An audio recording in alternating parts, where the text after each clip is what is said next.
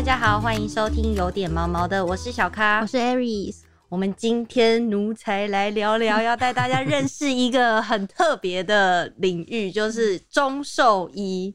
中兽医真的是非常的神奇。那我们一样邀请到我们的特别来宾，台中泡泡动物医院中兽医部门的主治医师周君燕医师，大家好，欢迎周医师。欢迎周医师。对，前面有几集我们跟周医师聊到蛮多这个中兽医的这个 奇妙的疗对疗程，然后意外的打开我跟 Aris 很多的好奇。然后录影之前就是询问了很多周医师这个中医相关的领域，然后就一直哇哇哇，怎么 还可以这样，还可以这样子？所以一开始想要问医生，这个中兽医跟西兽医它到底有什么样的不同呢？哦，嗯我其实有时候会这样举例，就是大家在家里面跟爸爸妈妈学过做菜嘛，嗯，有。有。就大部分妈妈教你做菜，她就是比如说煮饭，就是水加到一个指节，或是煎鱼的时候。对对对，或是煎鱼的时候煎到什么，哎、这一面金黄就要翻面，嗯。什么锅子微微起烟就要放下去，放食材下去，嗯，都是这种好像不是很具体，很感觉的很东西，感觉的东西，但是那个就是经验累积，就是你久了之后，你也会按照这样煮，你就知道好吃，哦，可是你也不知道为什么。那这就是中医跟西医的差别。我们嗯说中医，因为它是累积来的，哦所以很多时候它运用一些我们说虽然什么气血阴阳听起来很玄，可是它就是运用一套理论基础去记录起来这个连续的变化，就有点像我们刚刚讲鱼煎到金黄就要翻面嗯这种概念。嗯，可是如果我们一样用西医的角度去看待煮饭会怎么样？开小火，嗯火温达到一百二十度之后，把食材放下去，持续煎三十秒，然后什么表面没那反应用化学试剂测一下，测到多少之后翻面。西是这样子，在那边给你对看，对对对，它就全部很科学化，可很是讲求真实的数据对，跟数字。可是结果来讲，有没有可能其实两个做出来其实都一样好吃？嗯，对，所以它只是阐述或者记录的方式不同。所以中医其实是这样，就是我们有时候说什么啊气虚好像很玄啊，气虚用什么药，我也觉得很玄，但是我我吃完就是有用，嗯就是这种概念。就是我们说中医跟西医，它就两种不同的语言，就是它在叙述同一件事情，用不同的角度。可是我觉得没有谁对谁错了。嗯对，但这也是大家为什么你去听，你下次去看中兽医，或者你自己去看中医的时候，你听到医师跟你讲这些话，你觉得听不懂，你就把它想成是妈妈来教你做菜，你就比较好可以接受。有好像可以。对，就去看中医都觉得超悬的耶，对啊就觉得哦，为什么好像他摸一下我的手，然后就什么都知道？对他说你最近是不是压力比较大啊？对情绪比较喝水喝很快啊 对，还有那个我妈有带我去那种中药行抓药，然后那时候我咳嗽一直咳不停，然后都没有好，我妈就带我去抓药。然后那个药行的那个老板吧，他就说：“你咳两声来给我听听。”我就咳，真的咳给他听。那他就一听，他就说：“哦，是怎么样怎么样。太神了对，然后我想说，真的假的啊？对，会有干干咳跟湿咳的差别。立刻 对，反正我也不知道。我想说真的假的，可是我已经没有印象说到底有没有立刻好，因为反正啊那个药拿来就吃就喝这样子，所以对我已经没有特别太去记得了。对，反正我觉得中医、中兽医就是一个很神奇的领域很神奇的角度，但是它，我觉得他可以比较会让人家觉得就是好像可以相信，是因为他都会有一些有迹可循，他也不是说真的很玄。例如说，医生前面几集有提到，可能就是因为他气往下走，所以他可能会产生什么样的疾病。嗯对对对，所以这个中兽医是怎么样看诊呢？你们也是透过这些像艾瑞就是讲的把脉，还是说叫他咳嗽来听听这可能比较难啊，对，因为因为没办法叫他咳嗽但是其实跟人的中医会讲望闻问切，我们只有望问做不到。望闻问切。对对对嗯，望就是看，不是望，不是叫。嗯 就是看，然后看外观啊，看个性。就像我们刚刚，就是前面刚好也有聊到说，哎、其实狗狗的个性跟行为表现，嗯也有可能代表它体内的问题。对比如说火气大，或者是血虚，它可能就比较躁动，比较不安。对可能偏寒的、气虚的，它就懒懒的。所以光是看外观行为就可以稍微排除分类一下，然后再就是看症状嘛，望闻问切。那有时候甚至我们会闻身上的味道，摸可能耳朵、脚底、肚子的温度，然后甚至比如一样是肚子痛，压的比较痛还是放开比较痛。有些肚子痛是压的比较舒服的，有些是痛到你压下去它就翻脸的。这个都是中医在分类的，对对对，就是我们在理清到底是什么问题的一个参考。所以包含像你刚刚讲咳嗽是湿咳还是干咳，嗯，那最后我们还会配合，比如说舌头跟脉象去做确认。舌头要怎么看呢？舌头其实，因因为我们今天是录影，当然我可以跟主持人看，就我的手机里面有一个舌头相簿。癖好啊？狗狗的不是人的，狗的 狗的好。对对对，但是因为平常你单独看一只狗、两只狗的舌头，你没有感觉。你把一群舌头放在一起，你就会发现哦，原来有偏红的，有偏白的，有偏紫的，然后有的很大片很厚，有的很薄，有的很干，有的很湿。这些就是资讯，可是平常我们只是没有特别去注意到。嗯嗯嗯。所以比如说像我们一般会说，可能舌头比较偏红的，它就是比较偏热，就体质比较对体质比较偏热。嗯。然后可能舌头比较偏干的，可能是阴虚啊，或是身体内部的液体不够等等的，就是它其实是提供一些资讯，可以让你去判断身体的状况。那舌头是这样，脉象也是类似的概念，可以对应的。那猫咪跟狗狗要怎么把脉？因为它们应该不会把手就是乖乖的。对，不会。猫大概不会。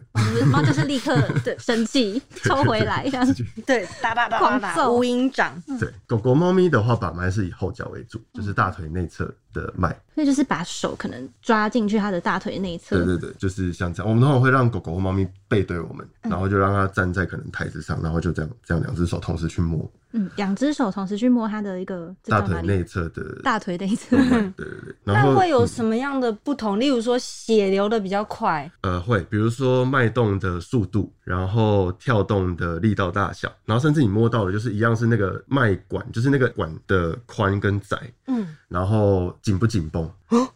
经络吗？还是呃没有没有，就是血管紧不紧绷。比如说你在摸的时候，有时候我们会摸到一种脉是，可能你摸自己的脉，有时候摸是你知道在跳，但是你摸不到一整根血管。嗯。可是比如说有一些狗狗或猫咪，你会摸到它的血管是一整根很明显，甚至你可以用手指把它这样哦推来挪来挪去。对对对，那这个也是一种脉象，就是我们说速度啊，然后血管甚至血管的深浅。比如说有些脉是你轻轻放着就跳的很明显，嗯，有些你要压的很深才摸得到，嗯，甚至压下去，有些人压到底之后摸得到，而且跳得很大力；有些人压到底之后摸得到，可是很小力。这个都是不同，就有代表不同的身体状况，对对。然后我们就会用这些脉去对应，可能说，哎，他是气滞血瘀啊，就气血不顺啊；他是偏寒啊，偏热啊，血虚啊，都有对应的脉象跟舌象。然后我们最后都会把这些就是症状跟他的身体状况跟脉跟舌搭在一起。去判定出它一个整体的问题可能是什么？哦，那其实动物的中医跟人类的中医是不是很像？其实很接近的，因为其实大原则跟概念都还是类似。嗯，对，顶多是说可能常见的，像他们大概不太会有上班压力大的问题。有可能主人一直骂他，他会不会压力很大？会啊，对，会这种就会。主人太烦，压力好大。对，就是烦恼的点可能不一样，但一样有烦恼造成的问题，一样会有一些心理压力。对对对，比如说主人把我的猫砂盆放在马路旁边，我觉得很吵，我不喜欢车子的声音，好好笑，尿到一半被按喇叭这样。嗯，所以他们在治疗方式上，通常也是我们最常用的，可能就是吃那个药粉吗。对，其实最常听到就还是比如说针灸跟中药，那中药就会有分。像我自己现在的习惯就还是以科学中药，就是药粉为主。嗯，可是也存在就是比如说像像我以前遇过一个，就是刚好跟北部的一位，我们不要讲名字啊，就资深的中兽医师会诊。那这只狗狗是一只中风比较好理解，可能中风的一个拉布拉多。嗯，那他用中药治疗，我记得那时候这位医师是用一个。丸，而且那个丸就真的是一颗丸哦，就是药丸，对对，类似那种就是中药的药丸。然后我们备了一瓶黄酒，每一次要给他吃药的时候是要用黄酒把这个药丸化开。酒，对，红酒可以，其实是可以。等下我们我们我一点点时间来讲讲。嗯，对对对，其实这个时候就喂他吃药，嗯，当药。给他吃，嗯，然后他后来脑中风的症状就真的好强，很神秘。可是狗狗他们在就猫咪跟狗狗平常说我们在开中药的时候，因为好像是不是很多都是中药材或什么，他们不会有一些不能吃的吗？会哦，其实还是会有，就是像毕竟我们说，其实中药跟西药都是这样，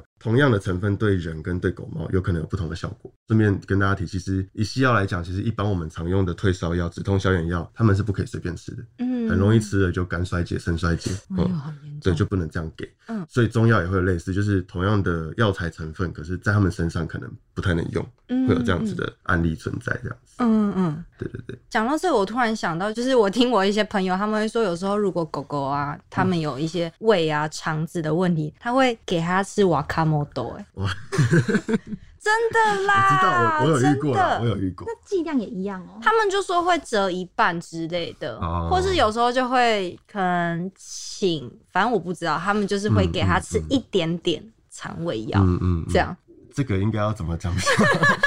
是非法的吗？还是说呃也没有也没有不好，只是说因为因为通常就像我们刚刚前面讲，比如说益生菌或是消化酵素这种东西，可能真的它这样胃没有问题，也是因为益生菌本身就不是一个会有太大副作用的东西。嗯大部分我们说吃了不恰当或是不是适合我们身体的菌种，大概就是拉拉肚子为主。嗯嗯但不同的营养品还是要看，就是其他的营养品可能不可以忍的，就直接给狗狗、猫咪用。嗯比如说像我们比较常听到像葡萄糖胺、软骨素，就是关节的保健的东西，因为人跟狗猫我们需要的钠钾的浓度是不一样的，哦，所以不能这随便把人的给他们。对对对，所以嗯每一种每一种有不同的考量。那瓦卡莫德我只能说，就是因为它本身的性质，所以你刚好给了，如果它也没怎样，没怎样，也有效，哎、我不知道这可不可以公开讲，哎，嗯。我自己可能不会阻止啦。嗯，对，但是我们站在比较广的角度来讲，还是希望大家你要给狗猫吃的营养品，就是选狗狗、猫咪专用的，嗯。你才不会遇到说，哎、我希望对它好，结果其实吃这个成分对它有伤害。嗯，对对对。不要，去冒那个风险。对对啊，对啊，还是经过专业医师评估，对，要不然就是你要跟你的兽医师讨论，如果兽医师判断完觉得、哎也 OK，那就可以。嗯，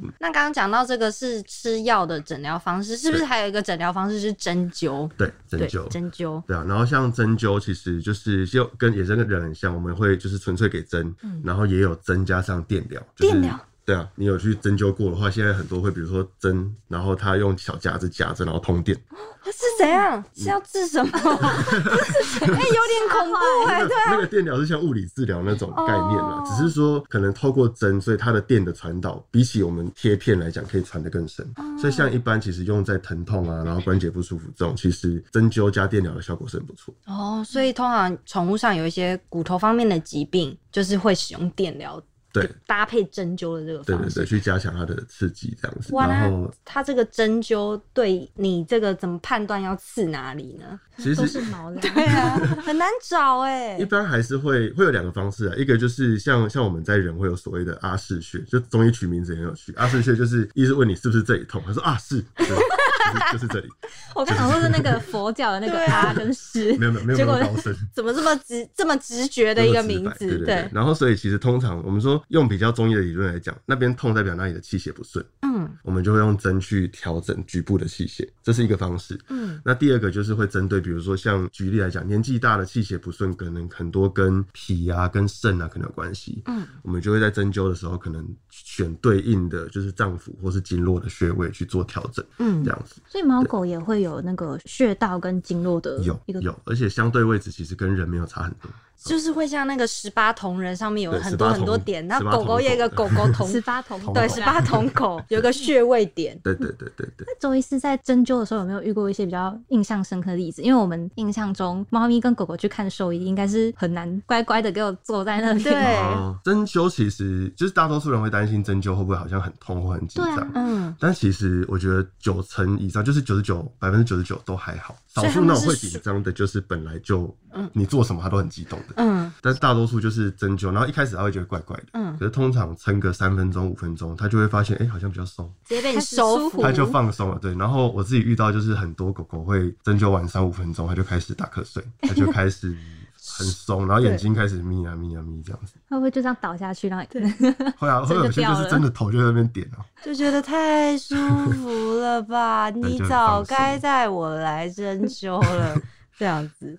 那那个针灸也算是一个比较长期的疗程，这样吗？呃，对，因为一般我们说年纪大的这种疼痛，它可能就是慢性长期的，嗯。所以像这种时候，我会跟事主去讨论说，其实一样是止痛跟控制症状。嗯，那如果你不想要就是让它持续靠吃药的方式，其实针灸是一个不错的选择，因为毕竟针灸或是我们说加上电疗，它没有在身体里面留下任何东西，嗯，就是针进去针出来，可是它透过调节身体的一些功能，它其实还是可以做到止痛啊，或是舒缓的效果。嗯因为像我自己，因为我大学的时候就是有一阵子失眠超级严重，嗯但我也不找不到原因。嗯然后因为好像也是身边蛮多人问遍了西医之后都没有任何的改善，之后转而去找投向中医。然后我、我当时也是就是因为我真的不懂为什么，所以然后那时候就压力是看中医太大。可是我觉得我那天那时候很快乐、哦，我又不懂为什么。对，反正就是之后就是在中医，就是有点像以一个都是用用几个月几个月来为单位，然后慢慢在吃中药，然后调身一块就真的好了。真的假的？你说失眠的症对啊，状，我就我真的不知道他到底给我吃什么，但是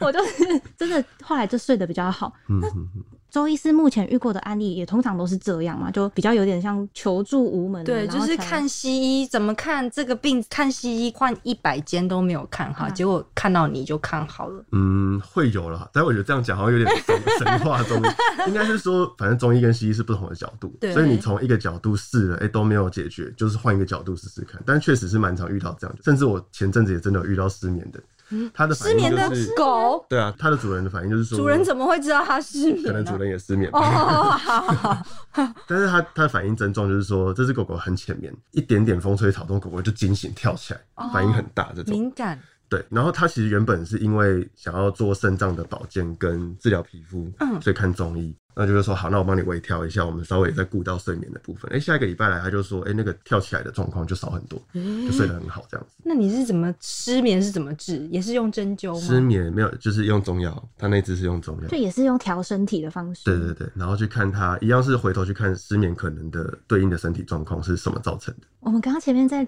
呃开录之前有跟医师聊到，就是其实动物也跟人类一样有分什么体质，比较燥热啊，比较虚寒什么的。对，然后甚至是有一些啦，行为上的一些状况，其实也是可以透用过中医，中医来改善。嗯嗯可不可以请周医生跟我们分享一下可？以，因为其实像我们说，中医很有趣，是跟西医不一样，是他的情绪跟生理是绑在一起的。嗯，就是中医甚至会有五脏六腑有各自对应的情绪，某一个情绪会特别伤某一个脏腑，这样，哦，呃比如说生气伤肝，太开心伤心，太开心伤心，对，然后太害怕伤肾，这样。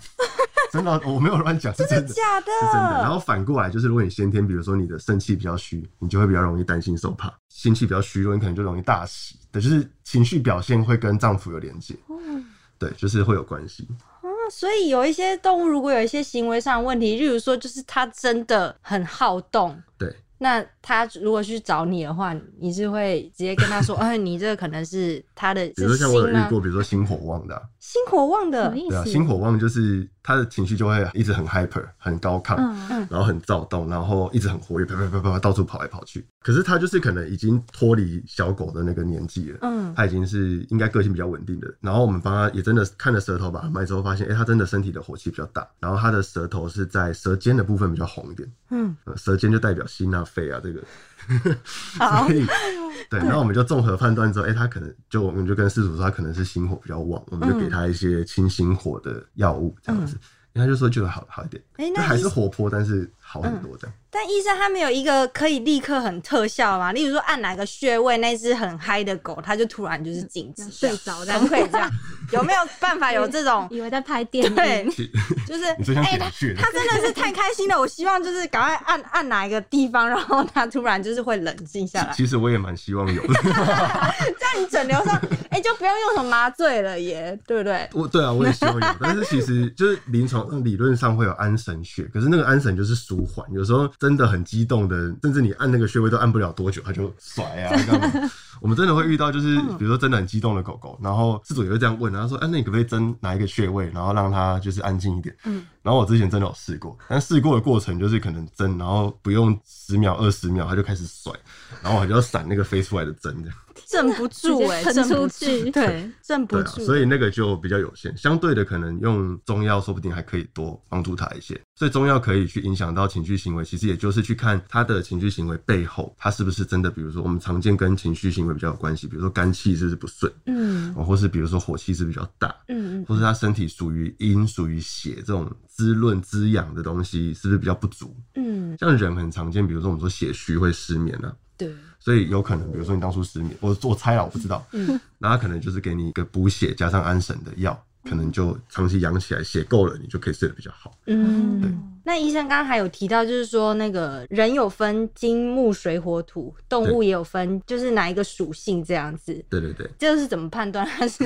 属哪一个啊？这个这个也是中医里面的一个学这问。个中兽医其实有一部分的医师蛮常提到它，不过我觉得它都是一个就是帮助饲主更容易了解自己的狗狗，对的的一个架构，所以你可以把它想成是就是星座啊，或者是嗯血型这样，它会有一个参考依据。但是就像你的星座真的要讲细什么，我月亮是什么，太阳是什么，对对你，真的要细分还有很多，所以那个就是一个概念，让大家更容易了解。嗯，所以像我们说金木水火土，就是说可能目前的犬猫它就个性比较刚硬，然后脾气比较大，比较有原则，喜欢就是喜欢，不喜欢就是不喜欢。嗯，比如说像柴犬，我刚直接刚刚讲到这个，我也是直接觉得是柴犬哎，对，那当然不一定柴犬就是这种，可是我们真的也遇到柴犬，大多数都是这样的比例。很高，对对，那临床上就会对应到，哎、可能因为他的个性跟情绪的问题，所以木对应到是肝，他在临床上就特别容易因为这种情绪问题影响他的肝气不顺，就会有对应关系。对，然后比如说像属火也是这样，很热情啊什么，他可能真的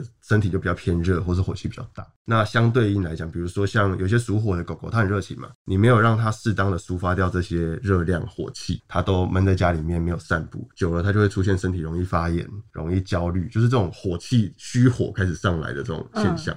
心理的问题比较多，对对对，就是那个火就烧到外面来了，这样。影响到身体，影响到身体，影响到心情了。对，所以都还是会有一些对应关系在。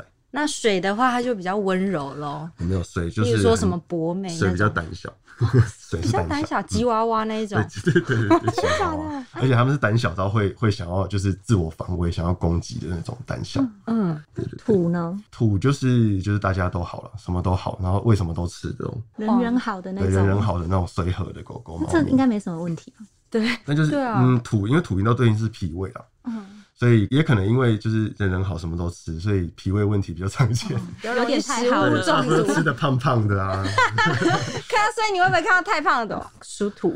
哎、有有可能是一个参考的依据。那那那个金呢？金就是一般我们说可能比较偏害羞吧，就是慢手害羞的，然后你再跟他互动就要花多一点时间。那金对应到的是呼吸道，嗯，对对对，所以这个其实也都是一个概念，就并不是说我觉得我们家是金型犬，那它一定就是呼吸道的问题。嗯可是它就是对于饲主来讲多一个，就是哎、可能医师判断完，我们家这只可能比较偏向某一个类型。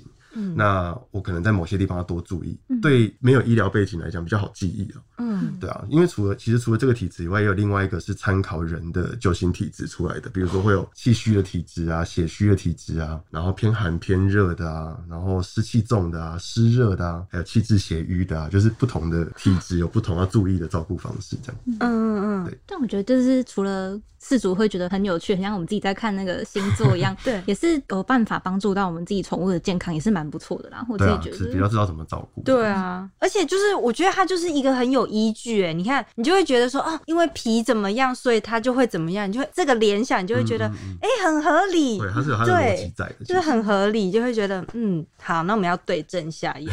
对。，那刚刚说了这么多，就是中药，然后针灸，然后其实还有刚刚有分类那一些什么的，其实还有个部分是食疗的部分，就是可以透过不同的食材，就是对症下药，帮助他们改善一些什么身体湿气的问题啊，或是火气大的问题。所以医生，你是怎么样食疗的这部分要怎么整治呢？其实也是一样，比如说像我们最简单举例就是偏寒偏热嘛，这最好理解。那可是比如说食材本身也会有所谓的偏寒偏热的食材，像我们比较常听到，比如说会说你吃蛙肉啊，吃笋子啊，吃蛙这种退火青蛙青蛙。请请继续。吃螺肉啊，海鲜就是田鸡，对，有些田鸡，我解释给 Everything，然后每次我在 cultural shock，像这些食物，大家就会觉得，哎、好像吃多会拉肚子，因为它比较寒。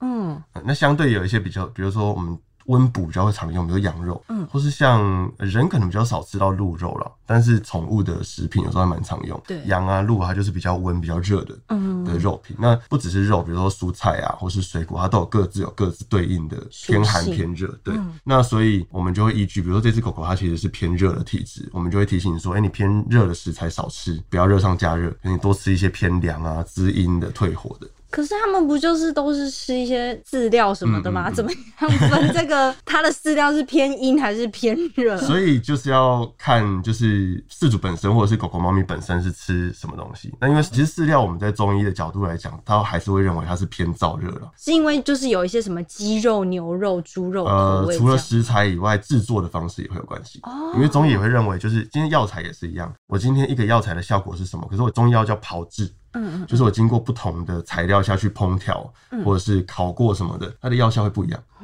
嗯，所以食材也会有类似，比如说明明是瓜，比如说黄瓜退火，对不对？我喂你吃炸黄瓜，那就是上火了。哦，是因为炸的那个过对对。对对，所以料理过程是会影响食材本身的属性的。嗯对，所以饲料当然这也不是寒热的东西，没有所谓的科学证据。我们不是拿什么中医温度计去测食材嘛。嗯但是饲料因为它的加工过程，还有可能它在临床上表现出来比较多会有什么，就是什么相关的一些问题，我们就会认为它比较偏燥热这样子。有些对人类来说比较刺激啊的食物，对动物来说也是嘛？比如说像可乐。酒，我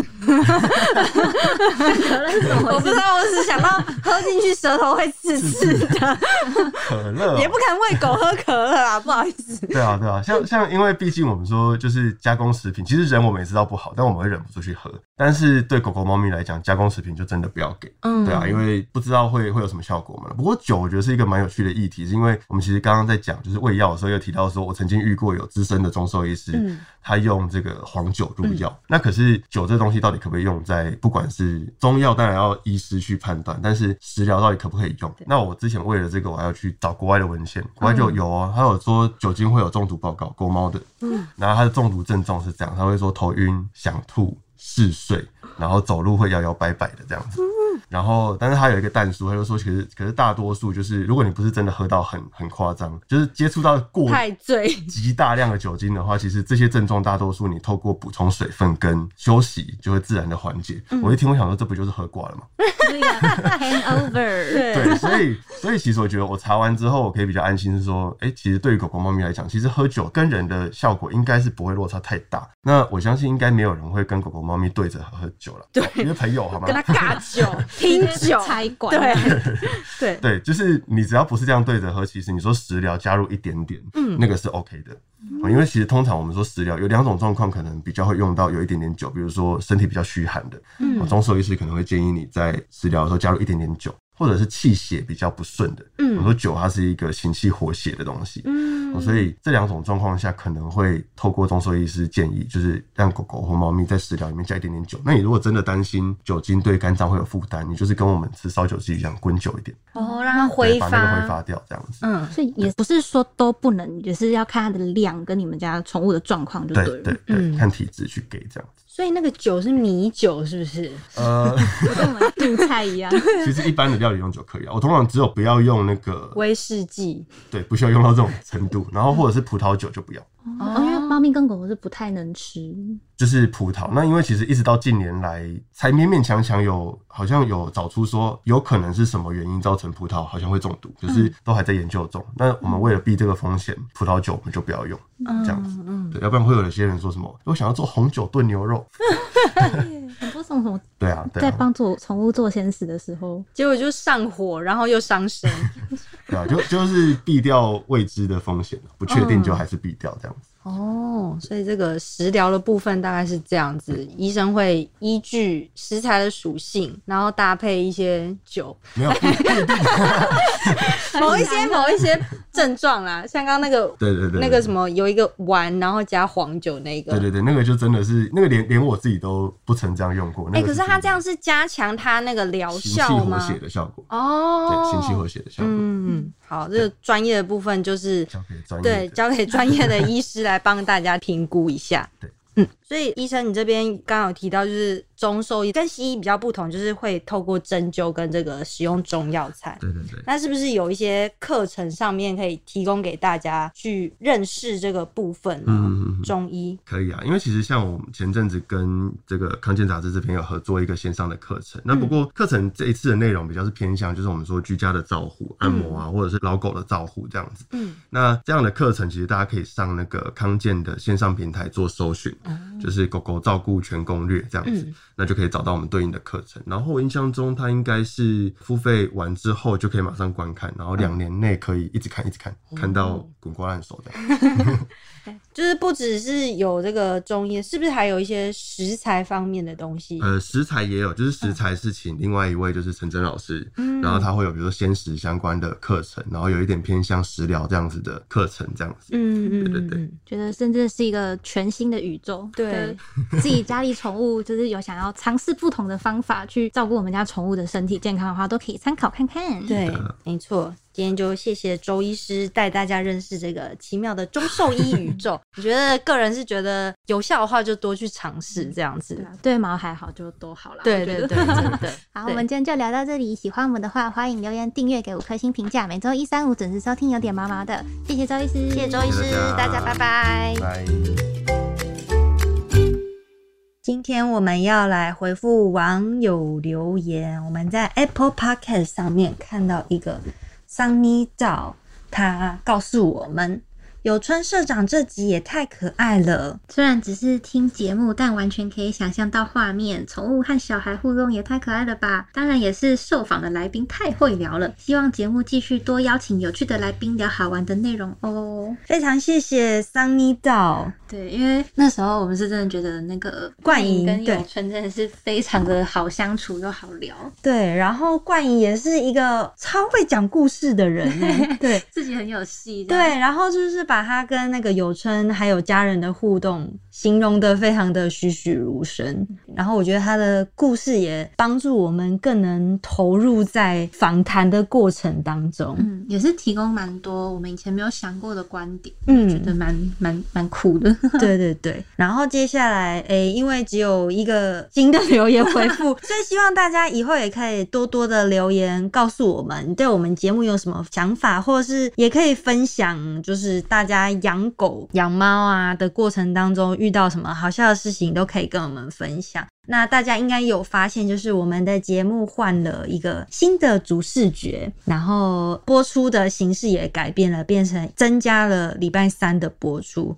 那其实这个一跟三主要的播出的形式，就是想要带给大家短短的十分钟，然后就可以吸收到有效的知识，这样。就是一个知识密度比较高，但又很可以很快速的学习完的一个知识懒人包的感觉。对，然后礼拜五的话，就是比较会是我跟 Aris 比较有兴趣的一些话题或是议题，然后跟大家分享，或是邀请一些养宠物的主人啊来分享一下他们的故事，关于那个跟家人相处不好的方面。嗯，因为感觉我们很多主题都是很聚焦在动物本身身上，嗯或者是主要的照顾者呀，他应该要做到什么事情。但其实还有很多很细微的周遭问题，比方说一些动物跟你家人该怎么相处之类的这种磨合啊，什么什么的问题，可能都是在饲养宠物原本没有想到，但真的会遇到的。对，觉得就是收获蛮多的。嗯嗯，然后第三季其实就是当然是希望带给大家更丰富的内容之外呢，主要也是应该我们两个也有成长不少吧，听众朋友们。自己说。对对啊，我我们想说可以来分享一下，因为也是即将迎接新的一年，好像可以来审视跟检讨一下，因为我们在这一年以来有没有什么样的蜕变？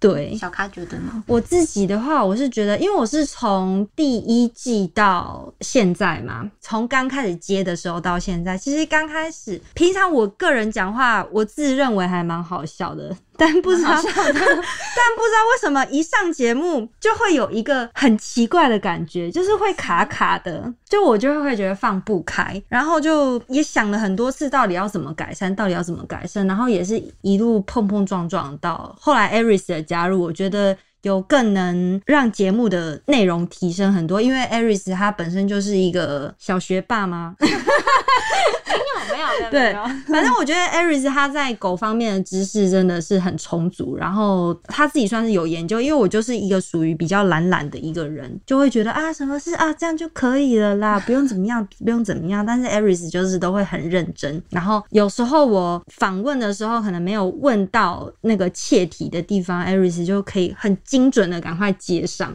到后期，我觉得我们两个人默契也越来越好，可以应该有很会接吧。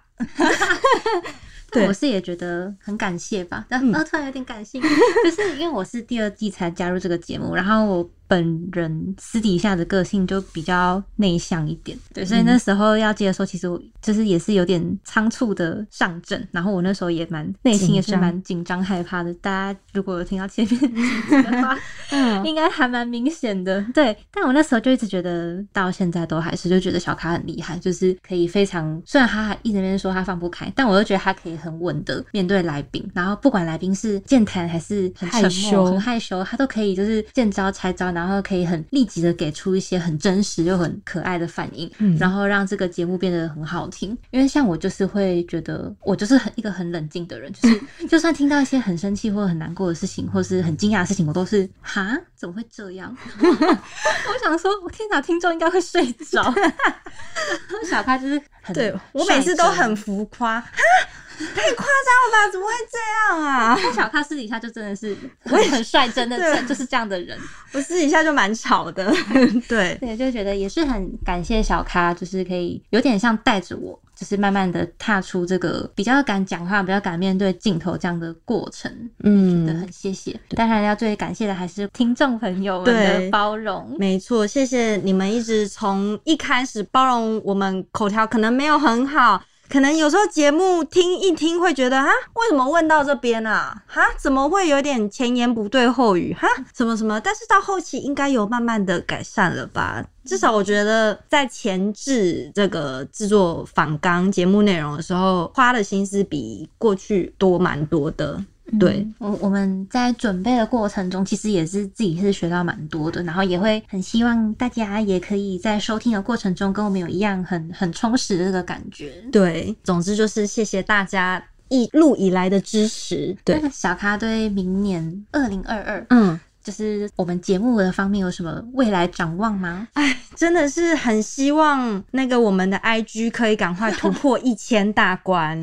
希望对，真的希望现在已经五百二十多左右了。对，就是哎、真的，我觉得希望就是粉丝就是用力的分享出去给所有的朋友们听，不是只有养猫养狗可以听啦。其实有时候那个礼拜五聊聊那集还蛮欢迎大家一起来听听的。我们会开发更多比较更广、更多元的题目，就是感觉希望我们有兴趣的大家也是会想要来了解这样。对，然后 Apple Podcast，然后各大串流平台，我也是希望排行榜可以一直往前冲，对，一直往前冲对，。而且像除了在录制节目方面，我们有比以前相对之下花了更多、更多、更多的心思之外，我们的 IG 其实也有把节目的内容，如果是比较知识型的内容，会做成像懒人包的形式发在 IG。那我是觉得，如果你真的很忙啊，或者是什么的比较不方便很准时的收听我们的话，去我们的 IG 看看我们很精心制作的懒人包，对，也会蛮快速可以掌握一些小知识的。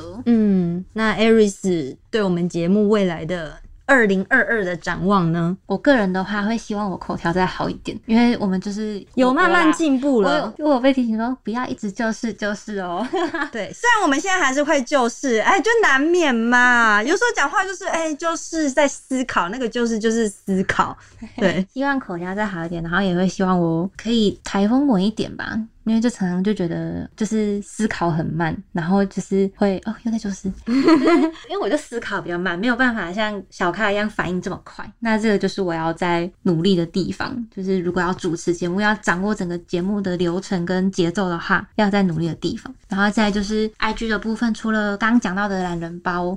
然后我有在想说，要更大量的产出一些在收容所遇到的狗狗的故事。但我之前就一直觉得我自己没有办法这么快就完全的认识一只狗，或者是跟它熟络起来，所以之前的产量一直都很慢。嗯但我现在有想说，要把这件事情当做我以后去收容所的其中一个目标，嗯就是要好好的认识这只狗，要把它写成一篇颂扬文，然后放在 IG 上，可以让更多的人来认识这些可爱的孩子。哦，你真的是很暖的一个人呢。想说就是很慢呐、我产出太慢了。我才慢吧，不知道大家有没有看到我的那个现实动态？小咖遇到一百只宝贝，我真的遇不到不同的宝贝，我就很常遇到柴犬。对，台北真的好多人养柴犬。对啊，，可不可以让我多多遇到一些其他的狗狗们，好吗？可能要去公园拍松鼠之类的。对啊，好啦，那就是谢谢大家一路以来给我们的支持，那我们也会继续努力的。嗯，好，谢谢大家。希望你们跟宠物的相处都可以越来越好。对我们也是。对对对，谢谢大家喽，大家拜拜，拜拜。